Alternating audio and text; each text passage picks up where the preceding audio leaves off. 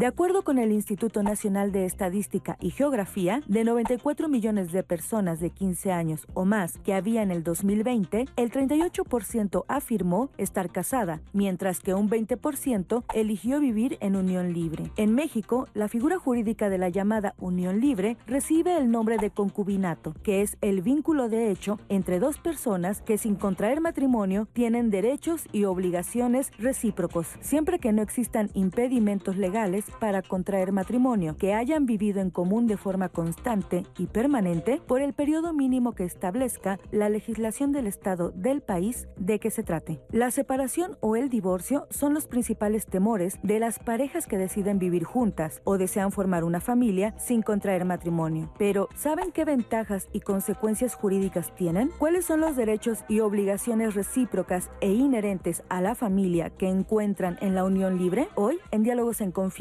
profundicemos en cómo establecemos compromisos con nuestra pareja, cómo decidimos vincularnos y acompañarnos. ¿Cómo están? Muy buenos días. Qué gusto saludarlos hoy viernes. Yo soy Leti Carvajal. Gracias por acompañarnos aquí en Diálogos en Confianza. Ya lo escuchó usted el tema de hoy, Unión Libre. Lo invitamos a que se comunique con nosotros, a que nos cuente. Usted se casó, vive en Unión Libre, cómo le ha ido. Bueno, vamos a tener mucho, mucho de qué platicar sobre este tema. Quiero saludar y agradecer. En este momento usted está viendo a Magdalena Alejo y ella estará alternando con Jimena Raya en la interpretación en lengua de señas mexicana. Muchísimas gracias, Magdalena. Y también quiero saludar con mucho gusto porque ya está muy pendiente de sus comentarios. Roseli, ¿cómo estás? Hola Leti, buenos días. Sí, ya ando leyendo a ver qué nos andan comentando. Díganos, a lo mejor ustedes están en matrimonio, en unión libre. ¿Por qué eligieron eso? A lo mejor los hizo sentir más cómodos. Los especialistas también ya escucharon el teaser, nos van a hablar sobre las ventajas y desventajas. Y bueno, Leti, va a estar buenísimo el programa de hoy. Así es, los invitamos a que se quede con nosotros. Voy a presentar a nuestros invitados del día de hoy y quiero comenzar con Manuel Vandala Ledesma. Él es abogado, nos va a decir pues si nos conviene casarnos, vivir en unión libre, ya nos contarás. ¿Cómo estás? Ya les contaré. Muchas gracias, muy bien. Gracias por estar con nosotros. También quiero saludar con mucho gusto a Eduardo González Quintanilla. Él es médico familiar, psicoterapeuta familiar y de pareja de la UNAM. ¿Cómo estás? Muy bien, gracias por la invitación. Gracias por estar aquí. Mucho que contar. Sí, mucho que contar. Y mucho que analizar sobre este tema. Gracias. También le agradezco, le doy la bienvenida a María Antonia Carvajal, psicóloga clínica y terapeuta familiar y de pareja con perspectiva de género de la UNAM también. Muchas gracias por estar aquí. Gracias, Leti, por la invitación. Gracias, muchas, muchas gracias. Oigan, hicimos preguntas en redes sociales. Sí, les preguntamos justamente qué preferían, por qué, si la unión libre o el matrimonio, y las respuestas que nos dieron, Leti, fueron muy interesantes, fueron muy diversas, cada quien tiene sus motivos, pero pues bueno, tenemos una cápsula para que ustedes vean todas esas respuestas. Preguntamos en nuestras redes sociales, ¿matrimonio o unión libre? ¿Por qué? Y estas son algunas de las opiniones que recibimos. Priscila Sol, lo que haga sentir mejor a la pareja. Para nosotros, lo mejor fue el matrimonio. Alfonso Banda Castro, un tema bastante interesante, como controversial, porque prácticamente son las mismas obligaciones como beneficios. En lo personal, como no soy creyente de ninguna religión, me inclino por la unión libre. Ecopipo San Pablo. Ninguno de los dos. Yo estuve casada y no fue nada de lo que uno cree.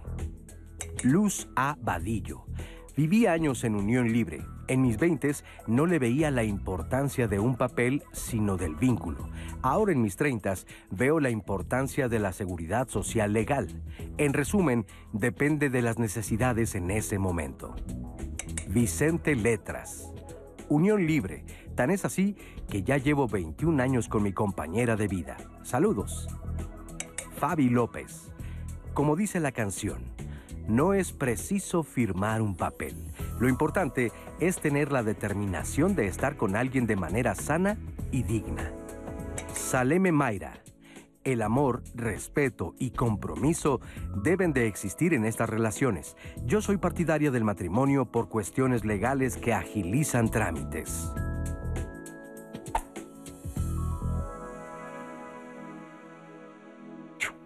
Pues ahí tiene usted sus respuestas. Gracias a todas las personas que participan y que hacen posible, por supuesto, hacer estas cápsulas y que son parte de diálogos en confianza, sin lugar a dudas.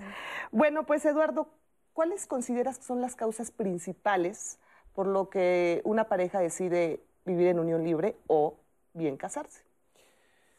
Bueno, la verdad es que es un tema complejo. O sea, no es tan sencillo este, establecer, por ejemplo, de repente decimos es que es por falta de compromiso o porque se tiene mayor compromiso. Eh, la verdad es que hay una serie de razones que podríamos decir por nivel o por diferentes aspectos. Hay razones culturales, de género, hay razones eh, contextuales o sociales que determinan que alguien eh, quiera estar en unión libre.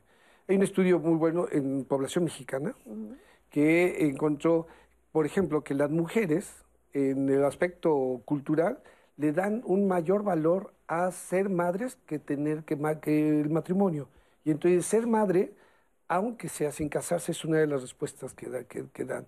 Otras, en relación a género, por ejemplo, dicen, es, decido unión libre porque es más fácil lidiar con el machismo, la infidelidad o el, la violencia con los hombres y siento que estoy en mayor igualdad.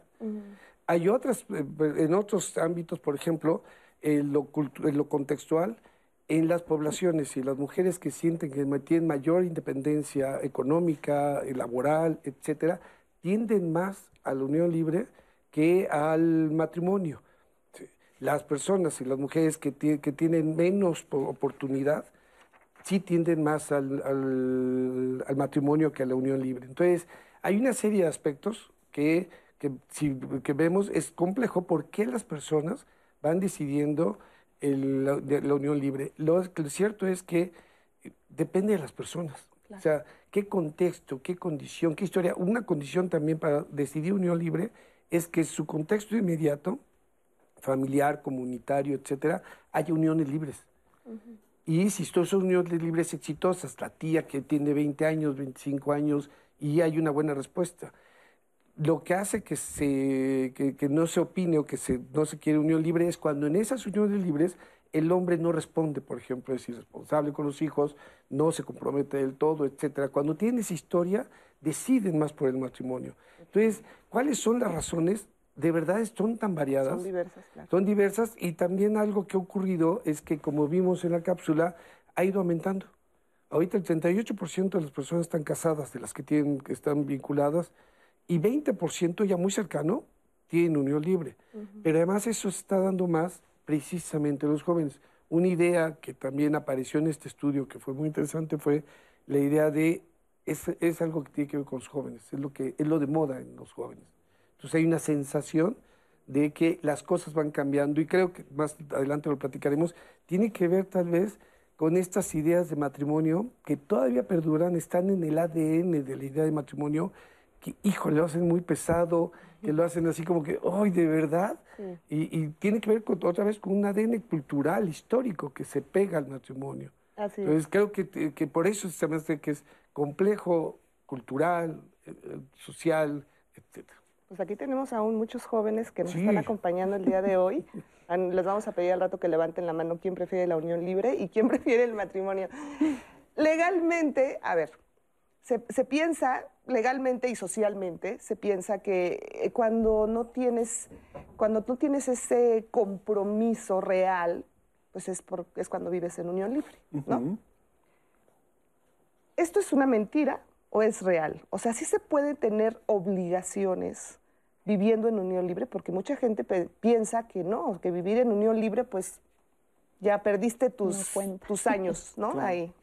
Pues no es una mentira, o sea, digamos que es una apreciación de la realidad errónea. Eh, pero no es del todo una mentira. E, e, es decir, cierto es que eh, incluso mucho, muchos de los elementos por los que hoy los jóvenes en el contexto social, como, como lo, lo dice, eh, tiene que ver en estas elecciones por eh, una apreciación eh, de una relación en sentido relajada, es decir, sin las presiones habituales del matrimonio, aquellas que muchos de nosotros conocimos cuando éramos más, más jóvenes, cuando estábamos adheridos al, al, núcleo familiar. Eh, percibimos una manera en la que se veía el matrimonio y hoy eso es parte de los elementos con los que los jóvenes toman decisiones. Pero la realidad es que digamos que es parcial o incorrecto, porque en el tema jurídico lo que es un hecho eh, indubitable es que ambas relaciones tienen los mismos derechos, son causas generadoras de los mismos derechos y obligaciones para ambos, es decir, en el caso del concubinato y en el caso del matrimonio.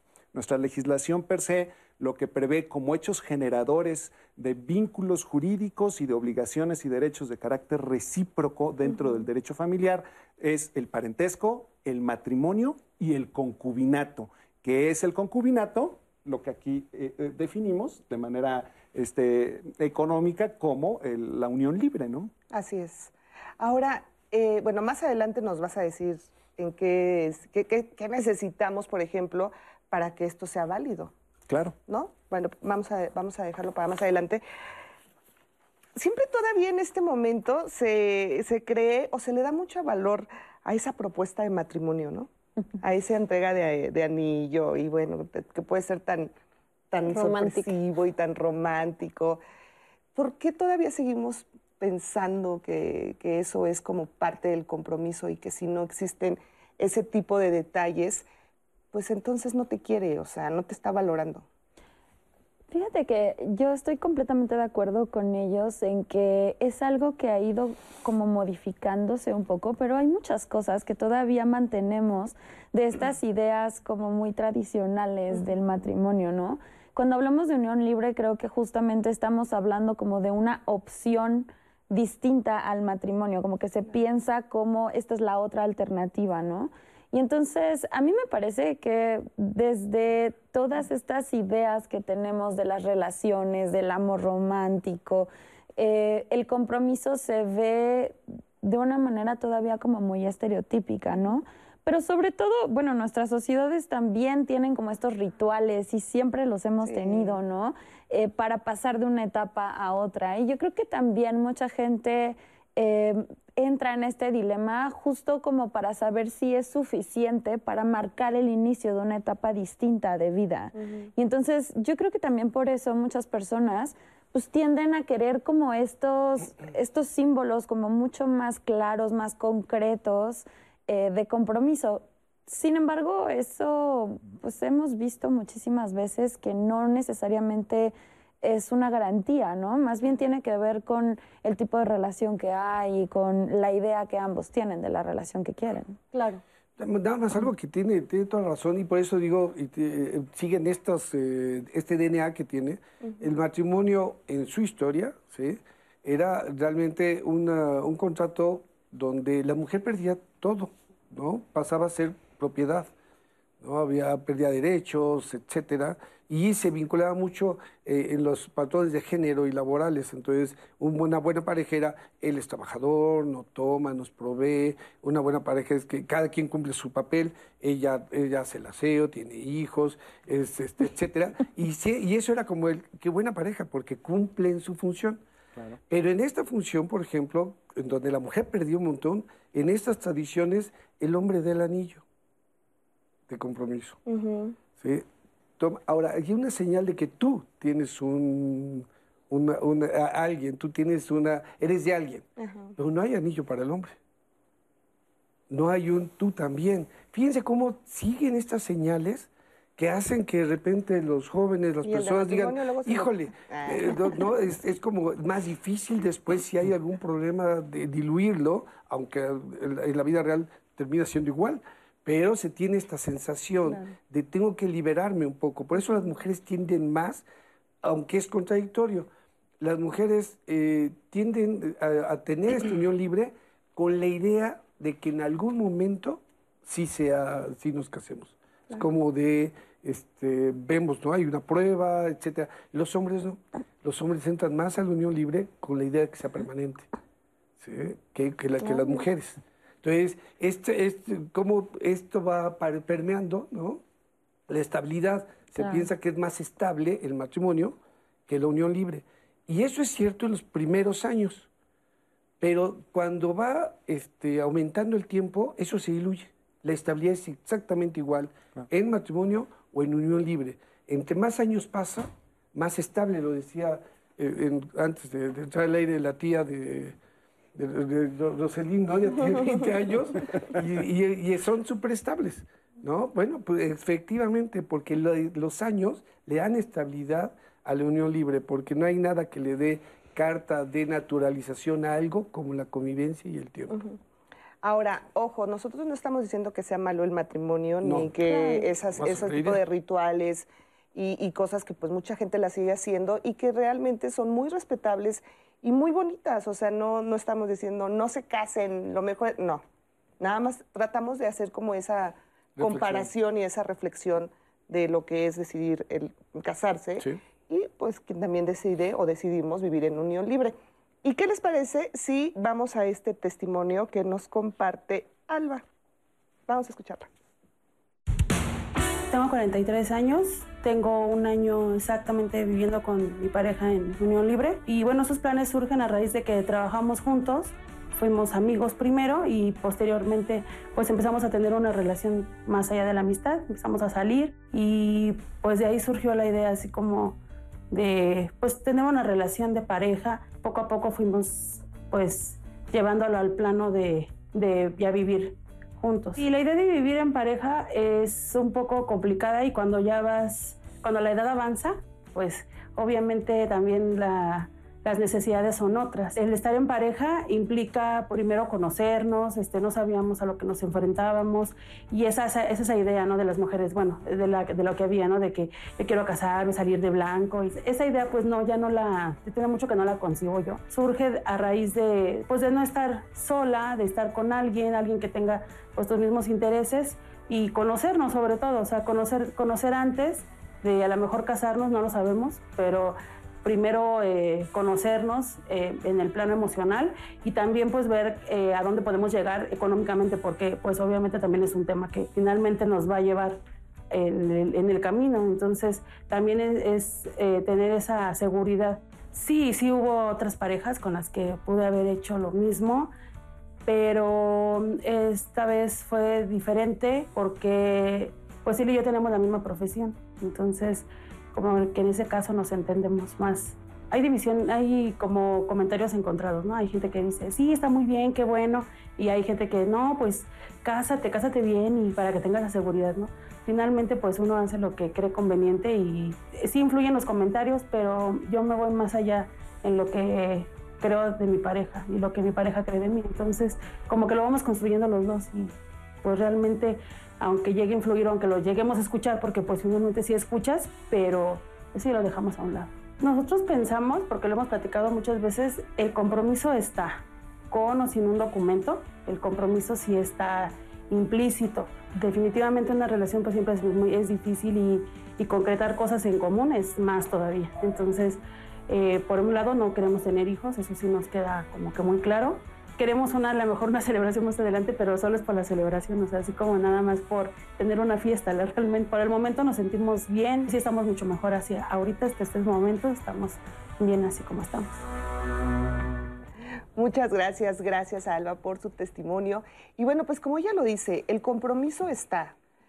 Casándote o no casándote, el compromiso es el mismo o de verdad si, si hay quienes piensan que... Papelito habla. Exactamente, y que si no lo firmas, yo por ejemplo llevo seis años viviendo en Unión Libre, y si tenemos amigos que hasta la fecha nos dicen, oye, pues ya llevan seis años, ya cásense, o sea, si ya, ya, ya se dieron cuenta, este, tú no puedes decir que, que, estás comprometida realmente, ¿por qué no quieres firmar el papel entonces? Mm. ¿Por qué, ¿Por qué todavía se piensa esa parte de que si vives en unión libre, es porque realmente te falta compromiso hacia tu pareja. La, experiencia que yo tengo es que eh, las parejas pueden tener compromiso o no compromiso en cualquiera de las dos. ¿sí? No, es una, um, no es una señal o no es un sine qua non para decir que hay compromiso. De hecho, otra vez en estudios eh, recientes, los jóvenes cada vez creen menos en, en estas cosas, ¿no? No es que esté bien o mal, no es, es, lo que ellos están pensando, ¿no? Culturalmente están diciendo, no creo en estas cosas, creo más bien en el compromiso que yo tengo, en que la persona que lo que, decido sí lo haga, sí, este, sí tenga esa, esa posibilidad de comprometerse con algo a largo plazo. En la unión libre lo que sirve a veces es de pensar, pero como todavía no lo sé de cierto, ¿sí? pues es un paso. ¿No? Mucha gente está, lo está tomando precisamente como eh, se llama matrimonio tardío. Entonces empezamos ahorita y podemos tener un matrimonio tardío, que puede darse o no darse. pues, ¿no? Las mujeres, les decía hace rato, tienden más a la idea del matrimonio tardío, si empezamos, y, pero sí nos vamos a casar, y los, los, los, los hombres tienen menos esa parte. Y si algo que de repente está todavía en esta idea de, ay, sí, el matrimonio no, efectivamente son dos cosas. Uno, la idea de la boda y vestirse de blanco, ¿sí? Sí está ahí. Y dos, es que mis papás lo quieren. ¿sí? La familia lo quiere y quisiera complacerlos. Entonces son dos ideas muy fuertes que tienden al matrimonio. Pero fíjense cómo no tiene que ver con matrimonio, con compromiso. Tiene que ver con Las la boda ¿no? de lo blanco y mis papás o mi familia lo quiere y quiero satisfacerlos. Entonces no es el compromiso el, el- la piedra angular, pues, ¿no? Para una decisión u otra, necesariamente, ¿no? En la gran mayoría. Ahora, que también hay que reconocer, bueno, al menos a mí así me pasó, que cuando yo empecé a vivir con mi pareja, sí dije, bueno, es que así si no funciona, pues rápido. Así Cada es. quien se va a su casa y no estamos con que del divorcio y nada. O sea, primero checo si me funciona y si no me funciona, pues no pasa nada, no perdemos nada.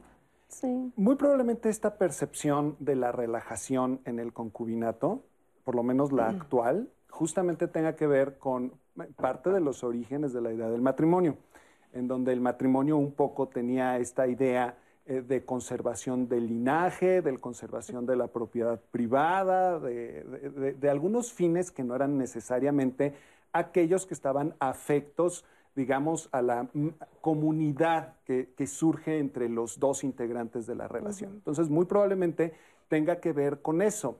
Si yo no estoy dentro del régimen de matrimonio, entonces eh, no estoy afecto ni a, la, ni a la reproducción, ni a los aspectos de reproducción, ni a los aspectos de la conservación de mi linaje, ni a, lo- ni a otros aspectos, ¿no? Entonces, muy probablemente tenga que ver con eso, ¿no? Es que la figura al final del matrimonio es muy añeja y ha venido cambiando y ha venido, eh, digamos, migrando su, su concepción conforme pasan los años, ¿no? Los siglos, ¿no? Entonces podemos decir que casarse hasta la fecha sigue dando seguridad a la pareja. La- exacto, así es.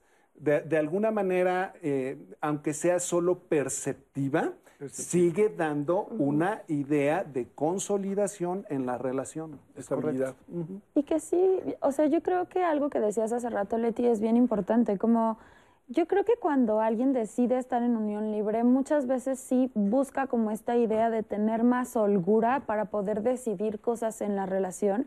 Y a mí se me hace bien interesante porque sí mucho tiene que ver con nuestras ideas sociales, pero eso se traduce muchas veces también en presión social, ¿no?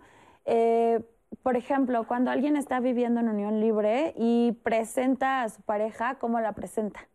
¿No? O cuando alguien más dice, vino mi hija y su, ¿no?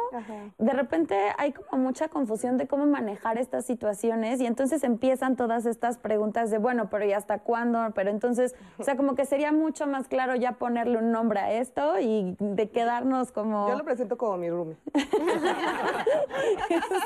mi roomie con derechos. Y ya. Exacto. no, no es cierto. Bueno, la verdad es que sí, sí lo presento así, pero de broma, porque tienes razón. Sí. O sea, te enfrentas muchas veces a eso de cómo lo presento. O sea, ¿cómo? Mi esposo Claro. no es. Claro. Porque O tiene sea- que ver esto que decías muy bien, este, van cambiando las cosas, ¿no? Y tiene que ver, por ejemplo, hoy el matrimonio, que también va cambiando, pero el matrimonio hoy, de verdad que le- son expectativas épicas las que le ponemos. O sea, queremos Sí. a alguien que nos dé seguridad, que nos dé estabilidad, rutina, este, confiabilidad, etcétera, pero al mismo tiempo que nos dé aventura, pasión, riesgo, este, novedad, sorpresa, ¿no? Entonces es como, ¿cuál, cuál de las dos, no? Además, alguien con quien vamos a tener este sexo este, continuo, largo, exclusivo, hasta, la- hasta el final. Nada más que el final se va alargando y alargando y alargando y alargando. Entonces termina siendo de verdad depositario el matrimonio de cosas muy difíciles. Hoy creo que un poco el movimiento de Unión Libre está buscando eh, formas diferentes, formas donde el matrimonio pueda ser algo menos épico, menos este, difícil de, conservar. Y por eso muchas mujeres o hombres entran en la unión libre porque dicen, híjole, es que si de plano se pone, es más fácil, ¿no? Este, salir, aunque, otra vez, si hay compromiso y demás, son, son matrimonios eh, muy largos, ¿no? Y con el mismo compromiso, y ya nos dirá con más detalle, con la misma responsabilidad y complicación, ¿no? Y digo, y aún pensando eso, de que si las cosas se complican me voy rápido, eso no quiere decir que no tengas compromiso y que no quieras que... O sea, obviamente no vas a vivir con alguien pensando, pues va a valer en uno, dos, tres meses, ¿no? O sea, siempre estás como pensando que va a ser para toda la vida. Y algo que decía Eduardo hace rato que me parece interesante es esta parte como de casarse ya se ve como listo, ya está firmado el contrato y entonces ya tú eres esto para mí, yo soy esto para ti y nos tocan ciertas cosas y trae muchísimo peso encima. Em, pero entonces también tenemos que hablar de las expectativas que genera cada uno de este tipo de relaciones, ¿no? Eh, y con la unión libre, esta relativa libertad tampoco se traduce en me puedo ir en el momento que yo quiera, porque la verdad es que cuando tú estás tomando una decisión de si te quieres ir o no de una pareja, no lo haces así de rápido. O sea, no es, no es más fácil porque estés en unión libre que porque estés casado. Sin embargo, sí tiene ese peso social como, y, y no sé qué tanto también como eh, meterte en todos estos trámites legales que implicaría como la definitividad de acabar con esta relación, em, que se vuelve también como una, a mí me parece como muy curioso, como una condición para qué tanto siento que tengo que estar trabajando constantemente en la relación. O sea, si yo ya siento que ya estamos en esta relación de aquí para adelante, entonces, dejo de trabajar para que estemos bien en esto y empiezo a exigir muchas cosas.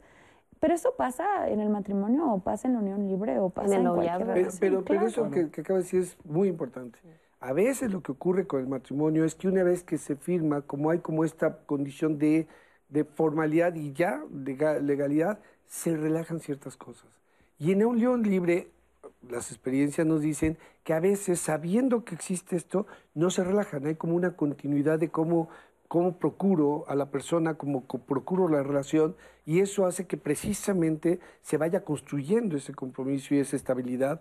Porque efectivamente de repente hay, no todas las parejas obviamente, pero hay parejas que en el matrimonio relajan cosas, porque lo dan por sentado, porque está legal, porque está firmado. Y en la unión libre no hay nada firmado, no está sentado. Conste que no estoy promoviendo la unión libre. Digo, las razones por las cuales este, la experiencia y los estudios nos dicen que, está moviéndose. Yo lo veo en la terapia. En la terapia, la verdad es que ya ni pregunto si están casados o no, con un tiempo tienen juntos y ya, porque en el momento, ¿sí? Es lo mismo. Es exactamente lo mismo. No varío nada, ¿sí? el tratamiento de terapia en una, terapia, en una pareja que está con, en matrimonio o está en unión libre. Y fíjate, Leti, que ya tenemos comentarios divididos. Todo el mundo nos está contando su experiencia de su matrimonio, de su vida en unión libre. Nos dice Marta Docker, hay que fijarse muy bien los valores y cualidades de quien se elige.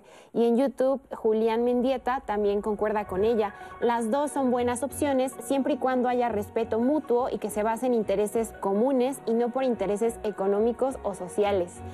Peque Mata nos cuenta, la verdad es que a cada quien va a opinar de acuerdo a cómo nos ha ido. Yo estoy en unión libre y como bien lo comentaron, depende de los valores que cada quien tenga.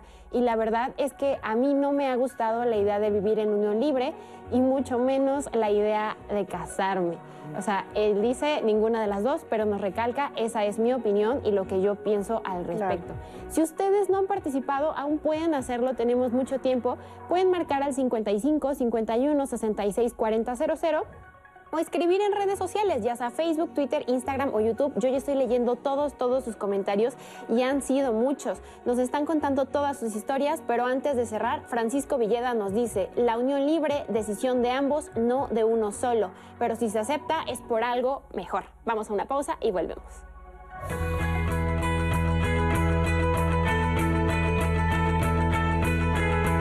La carta de concubinato hace constar que una pareja ha vivido como concubinos, valida derechos y acceso a servicios médicos en el IMSS e ISTE.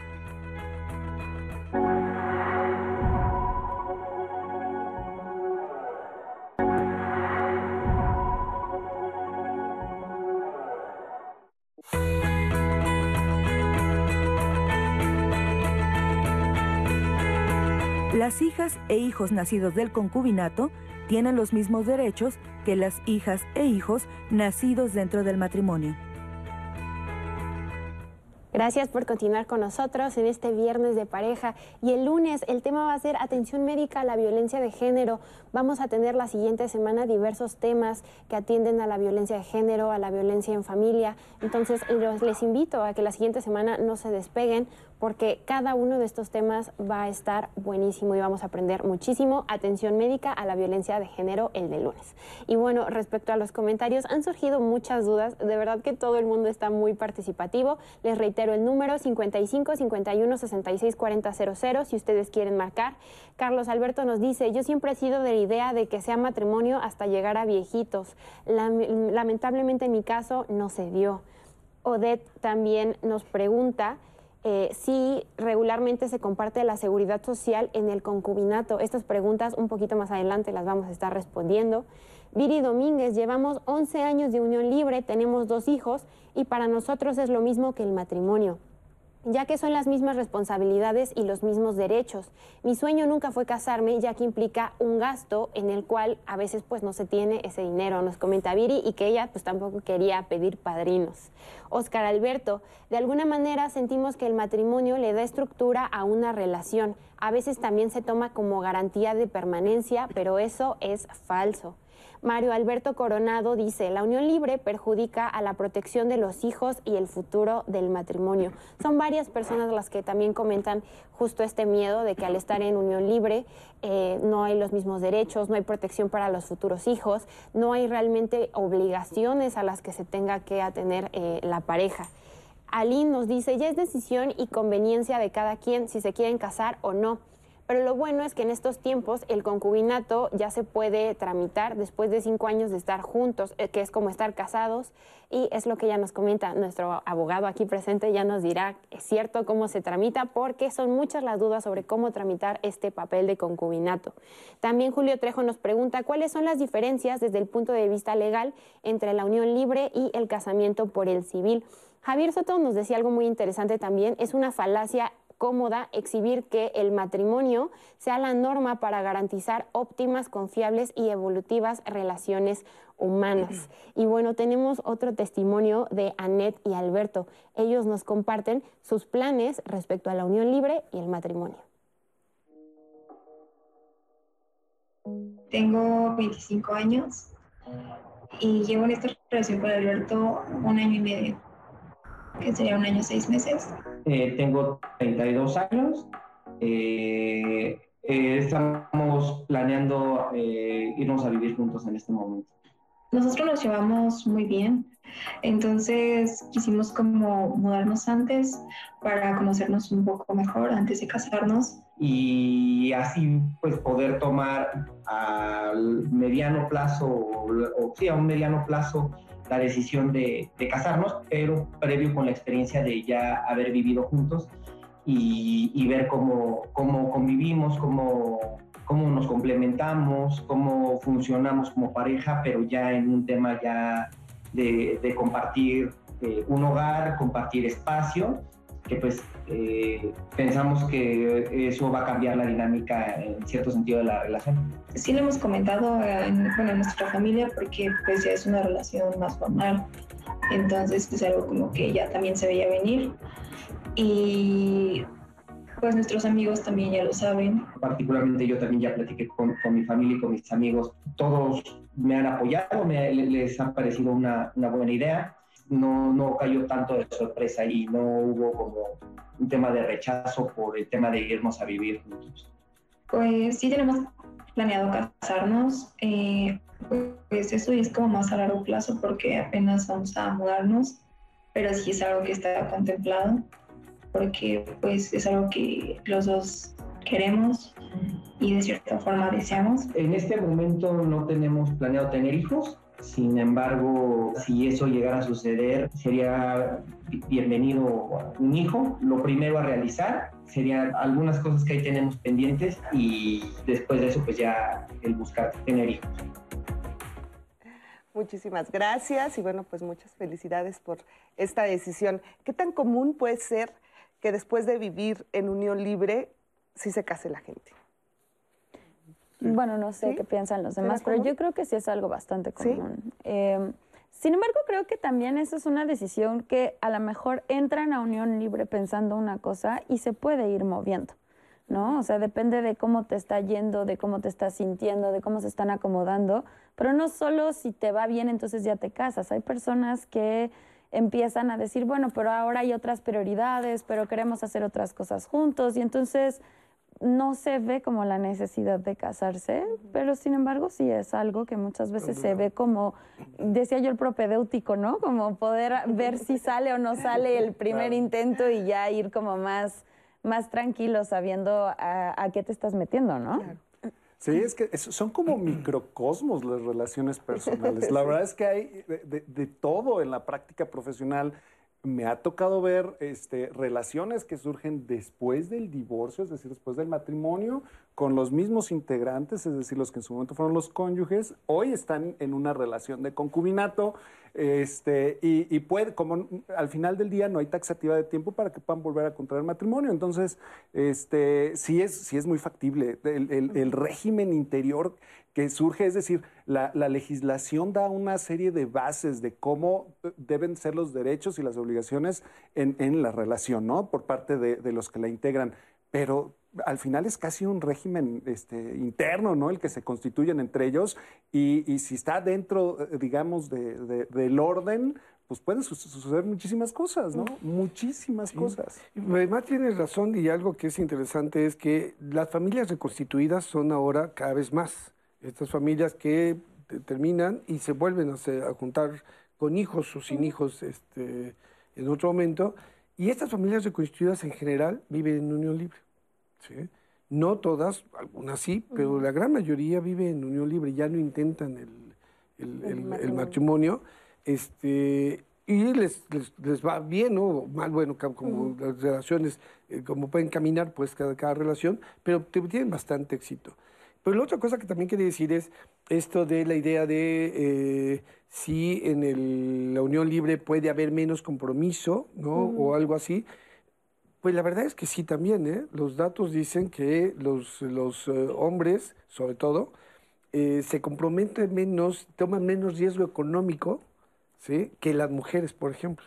Ellas dan mayor riesgo económico que los hombres. Y también es cierto que los hombres, sobre todo en diferentes poblaciones, tienen la percepción de que tienen menos obligación con los hijos fuera del matrimonio, aunque sea en unión libre, ¿sí? que en unión libre. Y esos temores son los que hacen a veces que se decida por el, matrimonio, porque hay percepciones.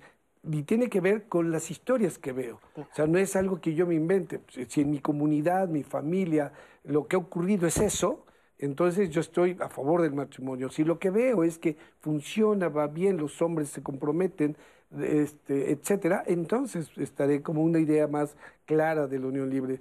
la, palabra que decías, me gustó es un microcosmos que hace un cosmos muy grande.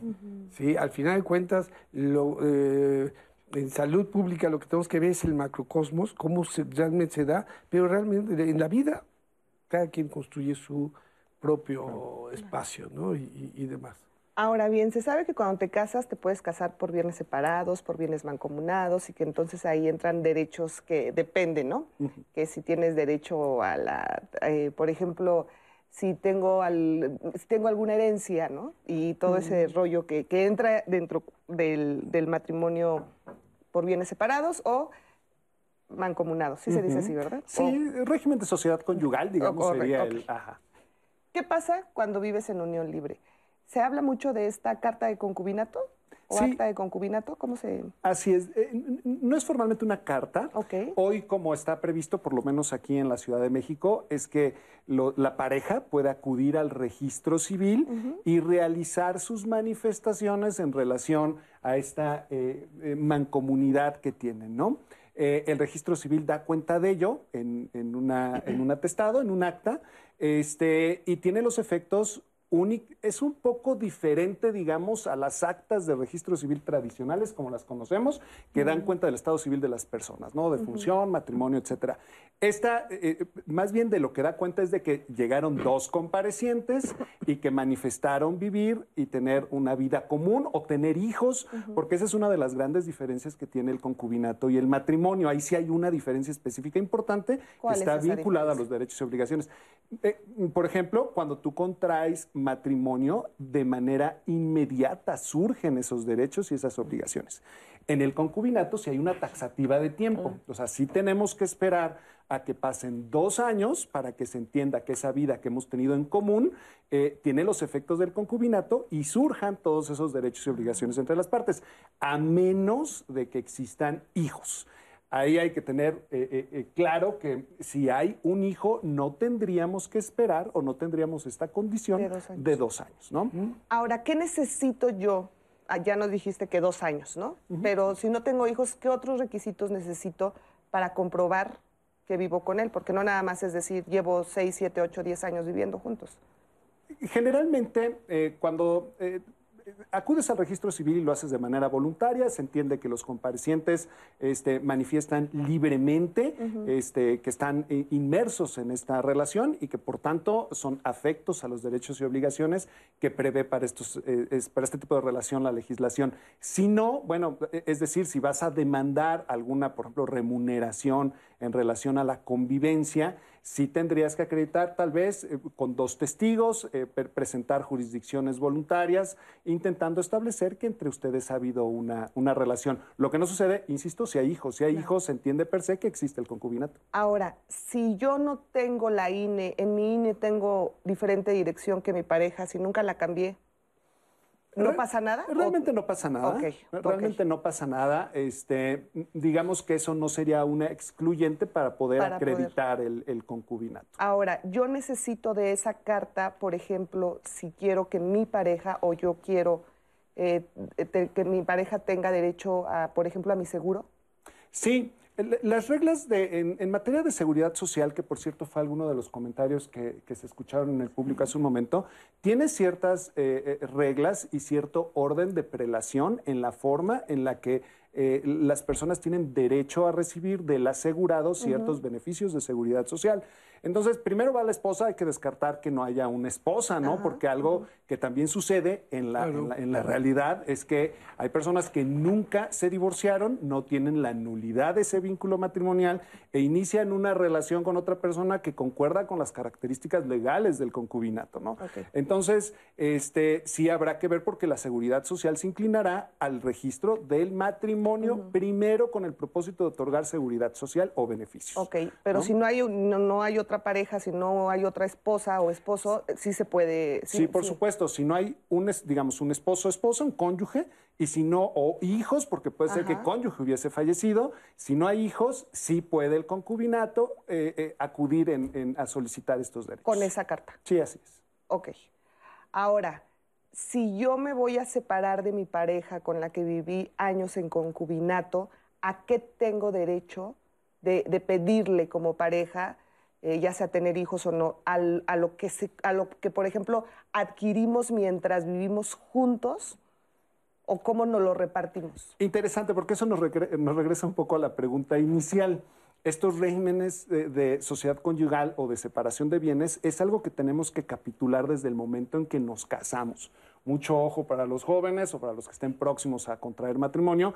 Uno eh, generalmente acude al registro civil eh, y pareciera que el único propósito es eh, dar cuenta del matrimonio, ¿no? Firma uno el acta que, se suscribe ahí por el oficial del registro civil y parece que ese es todo el acto. Pero la realidad es que tiene uno la oportunidad de realizar algo que se denominan capitulaciones o de capitular.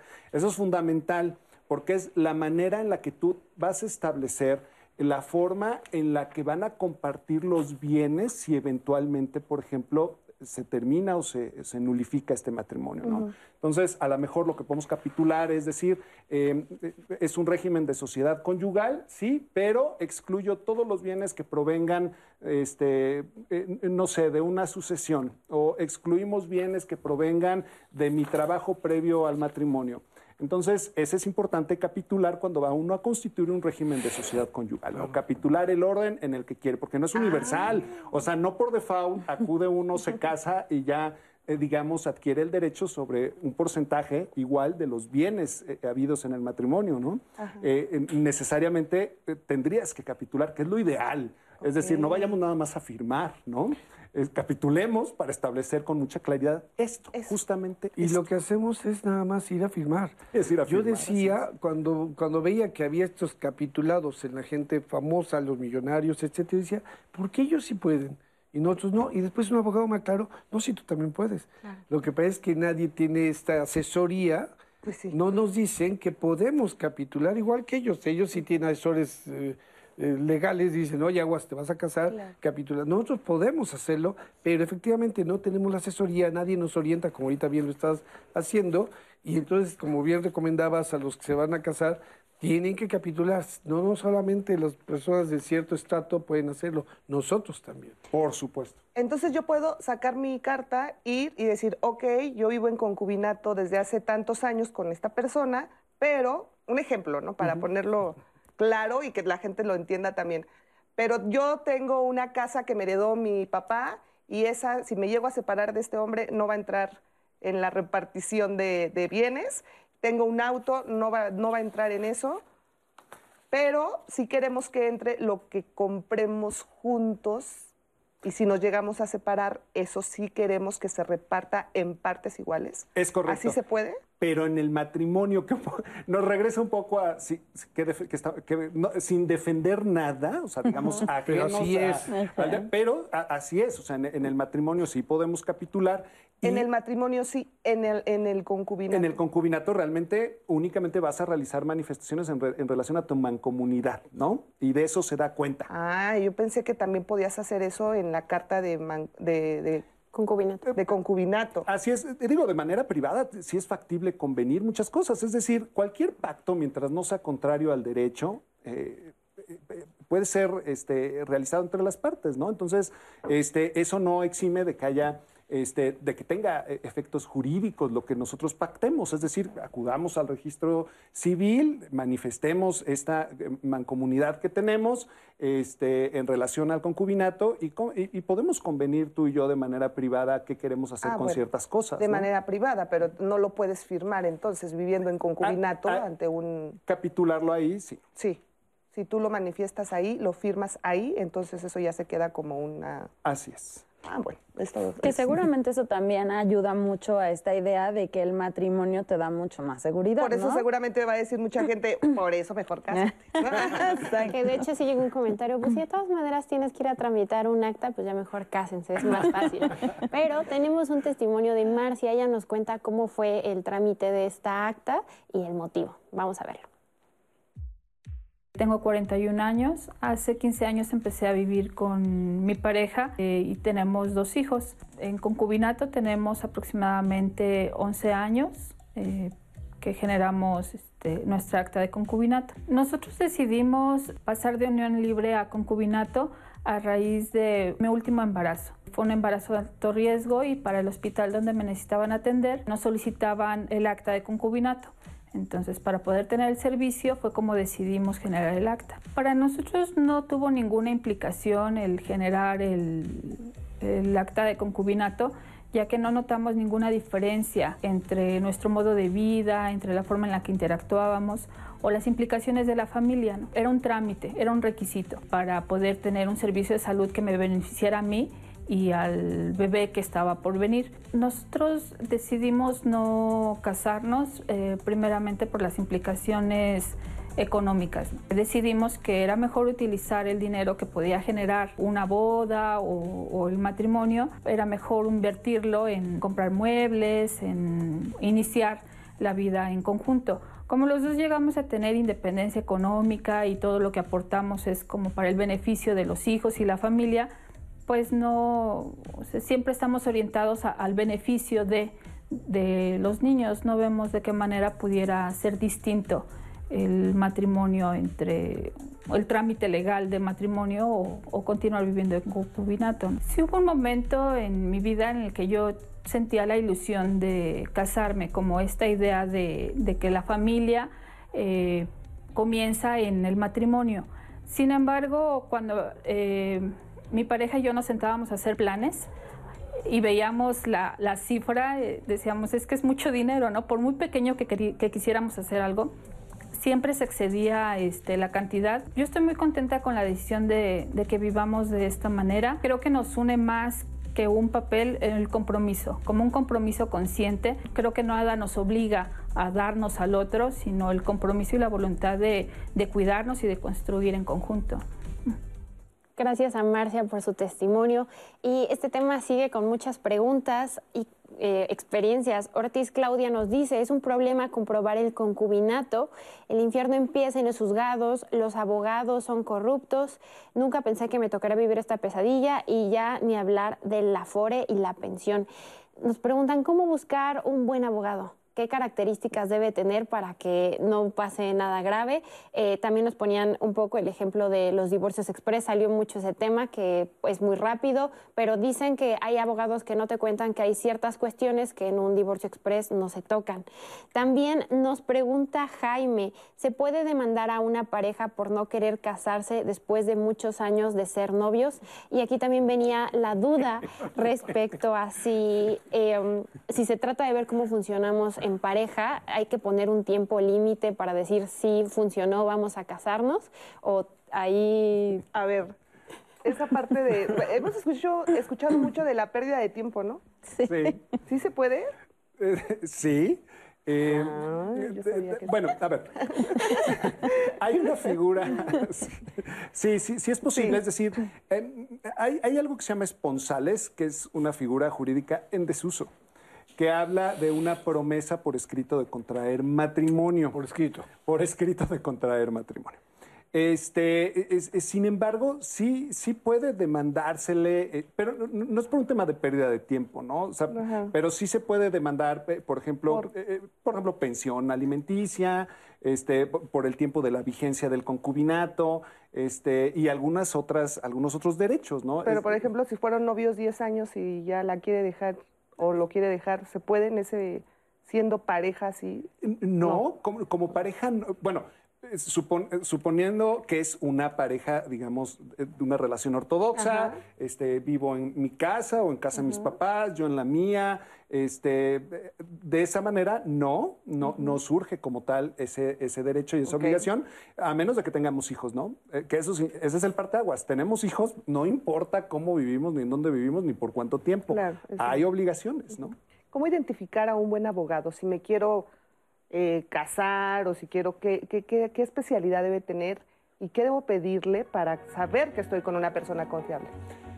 Pues digamos que en teoría nuestra legislación, eh, eh, digamos que no impone el calificativo de bueno o mal abogado, digamos que impone el calificativo de una persona que tiene patente para ejercer una profesión y que se presume que conoce su profesión si tiene cédula profesional para ejercerla, ¿no? Entonces, yo creo que un requisito sí fundamental, a lo mejor cuando estemos en presencia de un abogado, es conocer, pues que tenga, que cuente con patente para ejercer el derecho, ¿no? Que cuente con, el, cédula profesional expedida por la Dirección General de Profesiones y con eso ya tenemos un primer muy buen intento de saber si el abogado es, conoce. ¿Y tiene que ser un abogado especializado en lo familiar? Eh, ¿Cómo, cómo, cómo lo podríamos...? Digamos que el ejercicio profesional en nuestro país, eh, si contamos con esta patente, con esta cédula profesional, podemos ejercer en las diferentes materias del derecho. Ok, déjame hacer una pausa y regresamos.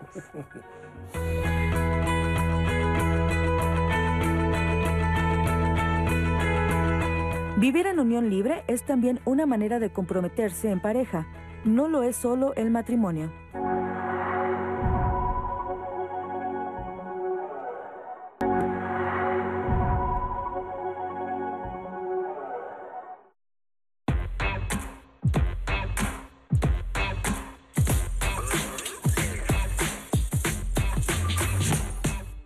¿Ya para cuándo se casan? ¿Cuándo van a formalizar? Son las preguntas más comunes que se hacen los familiares cuando ven que una pareja lleva mucho tiempo ya viviendo juntos, pero aún no se han casado. Y es que en México y eh, por lo general en América Latina vivimos un patrón nupcial, ya que hoy en día ver parejas juntas que no están casadas es una tendencia que va a la alza. De acuerdo con información del Censo de Población y Vivienda 2020, 38% de las personas de 15 años o más está casada.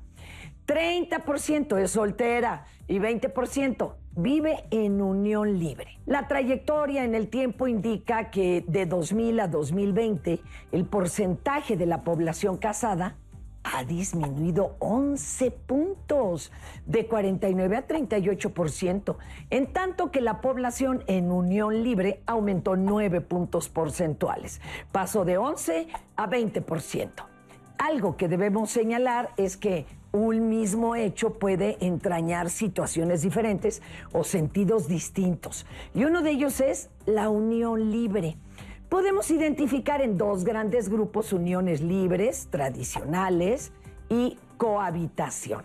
Esto según el investigador Jorge Rodríguez Viñoli del Fondo de Población de las Naciones Unidas. La primera se relaciona con condiciones de precariedad y exclusión.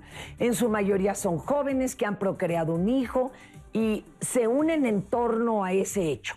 Y la segunda se vincula con la contracultura y el vanguardismo. Parejas que buscan un estilo de vida alternativo que lo muestran conformando una pareja no convencional. En el caso de la crianza de los hijos en hogares de unión libre, es el nivel socioeconómico y los estudios alcanzados los que abren oportunidades más allá del estatus civil de los padres. Para Diálogos en Confianza, Fernanda Tapia. Gracias, Fer, un fuerte abrazo. Bueno, entonces, a ver, esto de vivir en unión libre, ¿ustedes consideran que es generacional? Yo creo que es más aceptado ahora, como que es, es, una, es una práctica mucho más común, pero además la presión social empieza a bajar un poquito. No, no creo que desaparezca completamente, pero empieza a bajar un poco y eso lo, lo facilita. A ver si nos permiten hacer una toma aquí a los chicos que nos acompañan de la Universidad Pedagógica. Sí, ¿verdad? Muchas gracias por estar aquí, por acompañarnos. ¿Quién de ustedes se quiere casar? A ver, levanten la mano. ¿Y en unión libre? Ah, bueno, sí se ve ahí una, mayoría de los jóvenes. Muchas gracias, chicos. Gracias por estar aquí. Qué gusto. Como bien dijo Fer, es algo que va, que va haciéndose más normativo. ¿sí? Sube, sube nueve puntos, baja 11 puntos el matrimonio, que efectivamente son los datos oficiales. Sí hay una tendencia, a que va aumentando esto. No sé si llegue a competir realmente el 38, 38 no los dos, a igualarse, pero sí creo que hay una tendencia en estos estudios, los jóvenes son los que precisamente están optando y creen que la unión libre es un buen convenio para poder sentirse más libres, más independientes, con mayor poder, ¿sí? para poder lidiar con esto y lograr una familia estable y ser felices. Una palabra que en los diferentes estudios eh, eh, ocurre es, se busca ser felices todavía, en ambos. Es el matrimonio, es la felicidad y la unión libre es una de las formas que, las, que los jóvenes están viendo, valorando como la opción para poder ser feliz, sintiéndose en poder y libre. Exactamente. Ahora, ¿qué pasa, por ejemplo, con el, rápidamente, porque nos están llegando muchas preguntas acerca del matrimonio express, perdón, del divorcio express. ¿Es real? O sea, si te divorcias rapidísimo y, y queda todo solucionado hablando de pensiones y de todos estos derechos bien interesante. Sí es rápido, razonablemente rápido en relación a los procedimientos como los, eh, los, teníamos antes en estos este, divorcios de carácter este, voluntario o administrativo o necesario. Hoy el divorcio es bastante más sencillo porque ya no hay que acreditarle al juez ninguna causal de divorcio. O sea, basta con la manifestación de no quiero continuar unido en matrimonio con esta persona para que el juez proceda a diluir el, matrimonio, ¿no? A, a declarar su nulidad. Pero todo lo relativo, si no están de acuerdo los cónyuges divorciantes en lo relativo a hijos, pensiones, bienes, separación de bienes, etcétera, sí son, digamos, se llaman vías incidentales en las que se resuelven, que digamos son como microjuicios, y entonces sigue vivo, divorciado, pero vivas otras, otros aspectos del, Ah, del quedan matrimonio. pendientes otras Así es. cosas. Si yo dejo de vivir con mi pareja, si estoy en unión libre, dejo de vivir, tengo mi carta de concubinato, tengo que ir también a decir, ya no estoy viviendo con esta persona. Puedes, puedes hacerlo. Dice eh, la legislación civil que se dará cuenta del concubinato y de su cesación. Entonces puedes ir, a muchos concubinos les conviene porque les eh, puedes regla- reclamar cuestiones relativas a tus derechos todavía un año después de, de la cesación del concubinato. Entonces, a muchos les conviene ir a dejar como muy claro a partir de cuándo este, ya no tiene, eh, o más bien cesó el concubinato para que corra el término del año para demandar algo. ¿no? Ok, si yo vivo con una persona en unión libre y esa persona tiene hijos y yo también tengo hijos con él, ¿va a tener los mismos derechos mis hijos que los hijos que tuvo en su matrimonio? Sí, Es lo mismo. es lo mismo. Ok. Mismos derechos. Nos preguntaban también eh, que si están en unión libre, estuvieron en unión libre, pero no reconoce él a uno de sus hijos. ¿Qué puede hacer ella en este caso? Puede demandar en una vía de controversia familiar, este, puede demandar en la paternidad, ¿no? Es un procedimiento diferente, digamos, a todos los que acabamos de decir, este, y acreditar el vínculo que existe con el menor, ¿no? Ok. También nos llegó una llamada de Ramón Centeno. ¿A qué edad, a qué tiene derecho una mujer cuando vive en unión libre durante siete años con un hombre sin ningún acuerdo escrito de por medio, solo por el hecho de cohabitar juntos? Al separarse, ¿a qué tiene derecho ella? Eh, digamos que durante la vigencia del matrimonio, los mismos que el matrimonio, como lo, hemos dicho, es decir, a, participar, a contribuir de los fines del matrimonio, de, de hacer todo lo relativo a la consecución de sus necesidades, al cuidado de los hijos, etcétera. Terminado, puede solicitar una pensión, eh, que puede ser relativa a la misma vigencia de ese concubinato.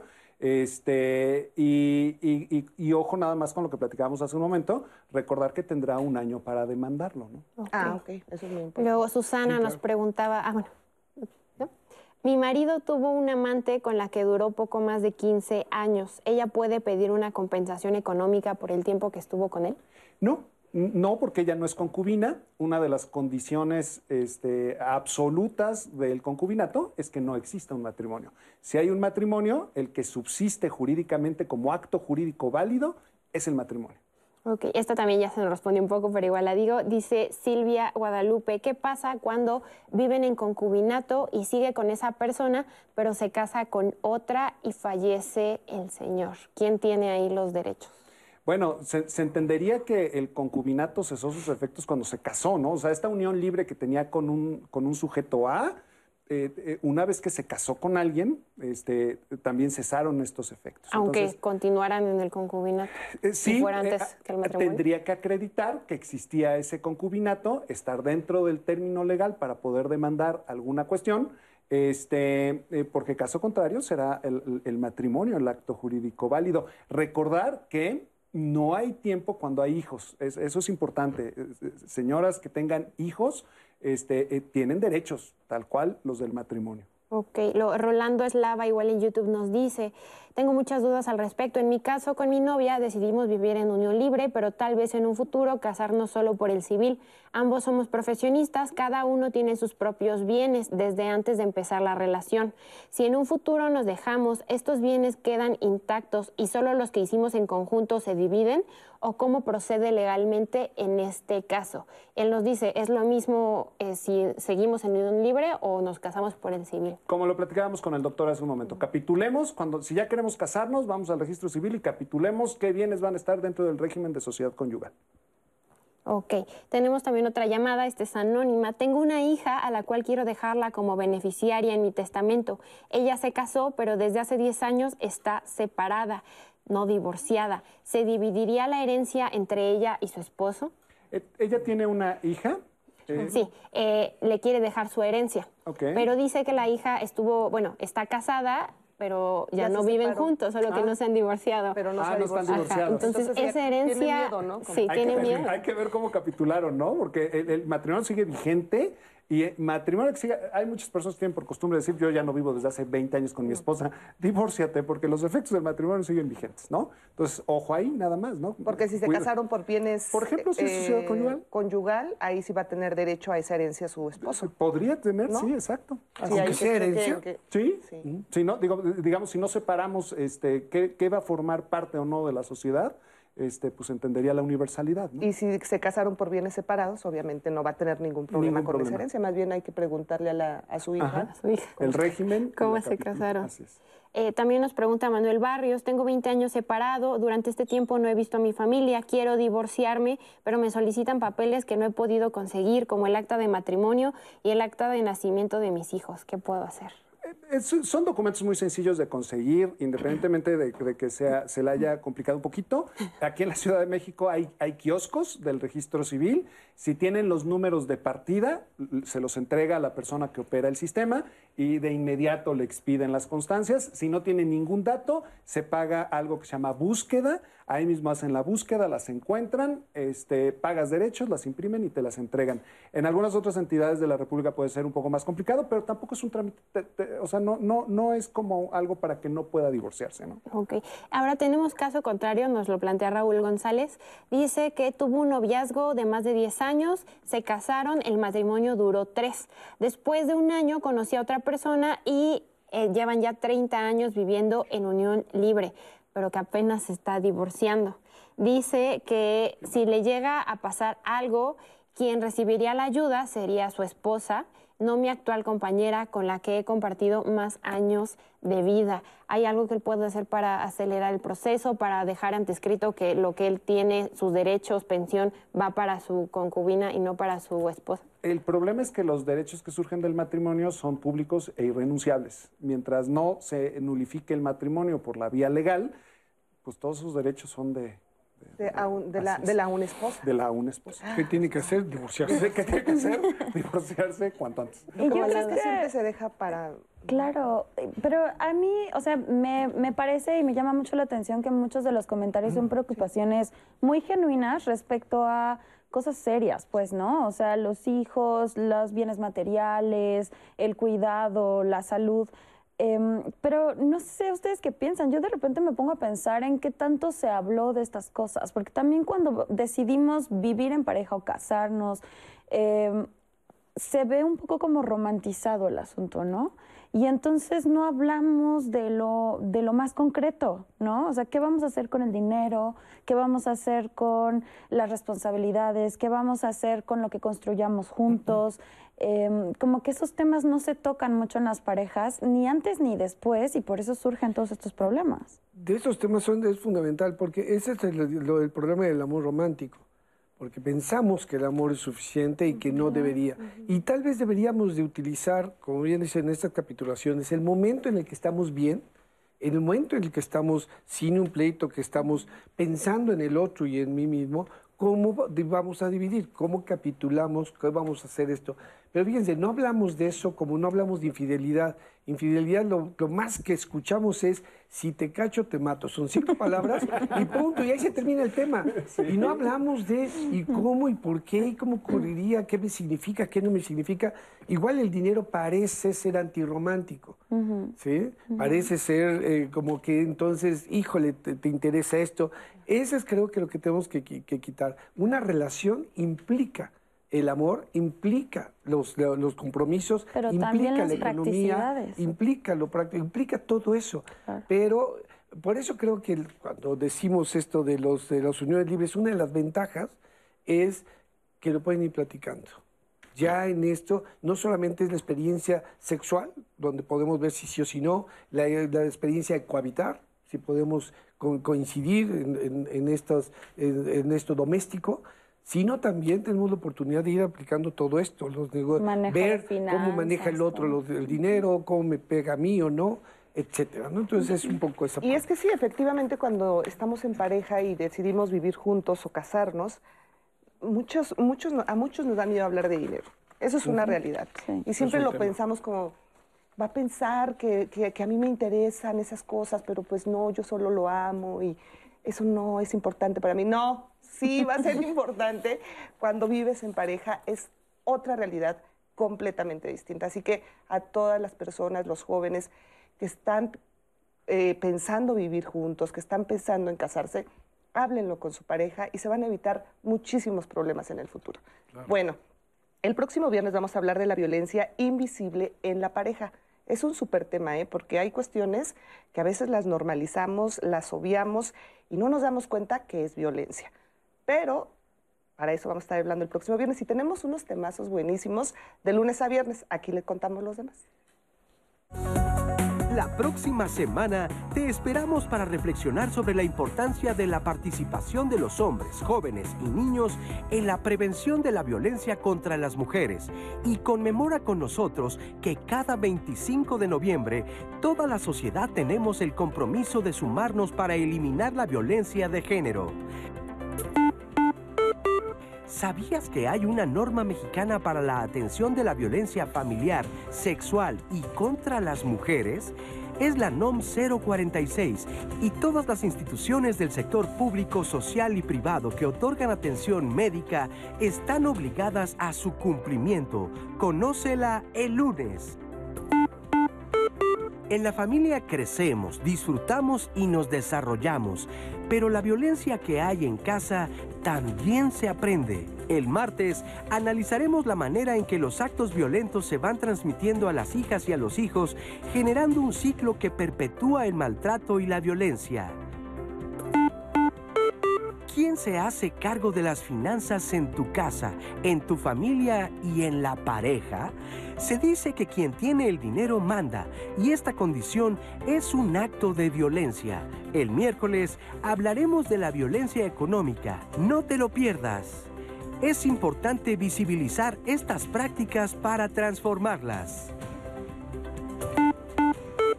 El asesinato de mujeres por razones de género es la violencia más grave y extrema contra una mujer. Y en México se cometen 10 feminicidios al día según el Sistema Nacional de Seguridad Pública. El jueves analizaremos estos crímenes de odio contra las mujeres. ¿Cómo es tu relación de pareja? Seguramente como todas, con sus buenos momentos y sus malos ratos. Pero ¿hasta dónde es natural el maltrato y cuándo es violencia? La violencia no solo son los golpes, sino que tiene muchas manifestaciones. Así que el viernes participa con nosotros para identificar la violencia invisible en la pareja. Síguenos a través de nuestras transmisiones en vivo por Twitter, Facebook Live y YouTube Live. Búscanos en Instagram y consulta nuestro blog o comunícate al 55 51 66 40 00. Y recuerda que Diálogos en Confianza es un espacio para ti. Pues ahí tiene usted los temas de la siguiente semana aquí en Diálogos en Confianza. Ojalá, ojalá nos pueda acompañar. Bueno, pues llegamos ya prácticamente, perdón, a la recta final de este programa y me gustaría eh, comenzar contigo. ¿Con qué nos quedamos? ¿Qué le dirías a la gente que nos está viendo y con qué cerrarías este tema? Definitivamente que las grandes conclusiones tienen que ver con que tanto el concubinato eh, como el matrimonio tienen derechos, tienen obligaciones. Eh, que protegen este, a los que viven insertos, inmersos en esta relación y, que tal vez este, eh, las parejas deben de, preocuparse un poco más em, por em, buscar afinidad y cariño entre ellas, ¿no? Eh, al momento de decidir, que esos sean los elementos de descarte a la hora de decidir esta relación. Claro, y la comunicación básica para Así es. Gracias, gracias Manuel por acompañarnos y por estar aquí.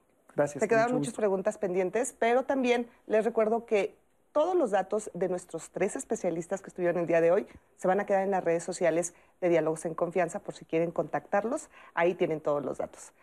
Sigo contigo. ¿Con qué cerramos, Eduardo?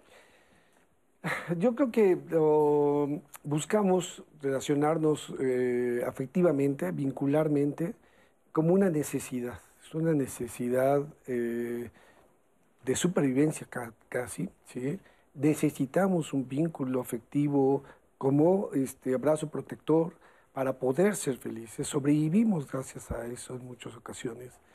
Eh, y, hay una serie de formas de poder acceder a eso. el matrimonio, como la unión libre, es una de las opciones que tenemos para precisamente tener un vínculo sólido ¿sí? y poder acceder a esa salud que necesitamos, a esa felicidad que siempre buscamos precisamente en los vínculos. Eh, la necesidad de amar y ser amados es una necesidad humana. humana. Está bien, ¿sí? Y generémosla, pero con mayor conciencia. Eh, hablemos de las cosas para poder ser conscientes de nuestras decisiones, ¿sí? Y no de manera inconsciente. Entonces diría, eh, busquemos la que necesitemos, pero conscientemente. Claro. Gracias, muchas gracias. Sí, al contrario. María.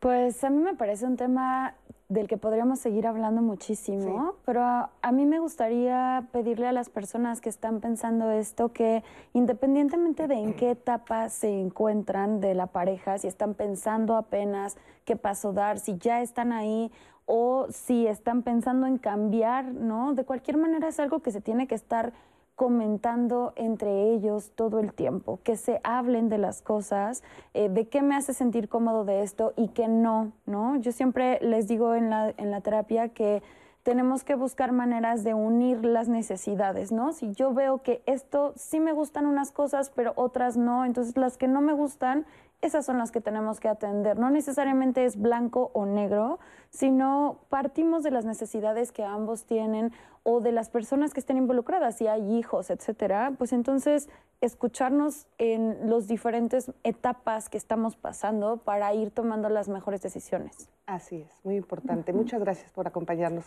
Gracias, Leti. Gracias. ¿Cerramos con comentarios, Ros? Sí, claro. Mm, hay muchas felicitaciones. Germayoni González nos dice, excelente charla, muchas gracias por su tiempo. Eh, también Mireya nos dice, fue un tema de gran reflexión y falta hacer más uso del diálogo. Ella también concluye con ustedes.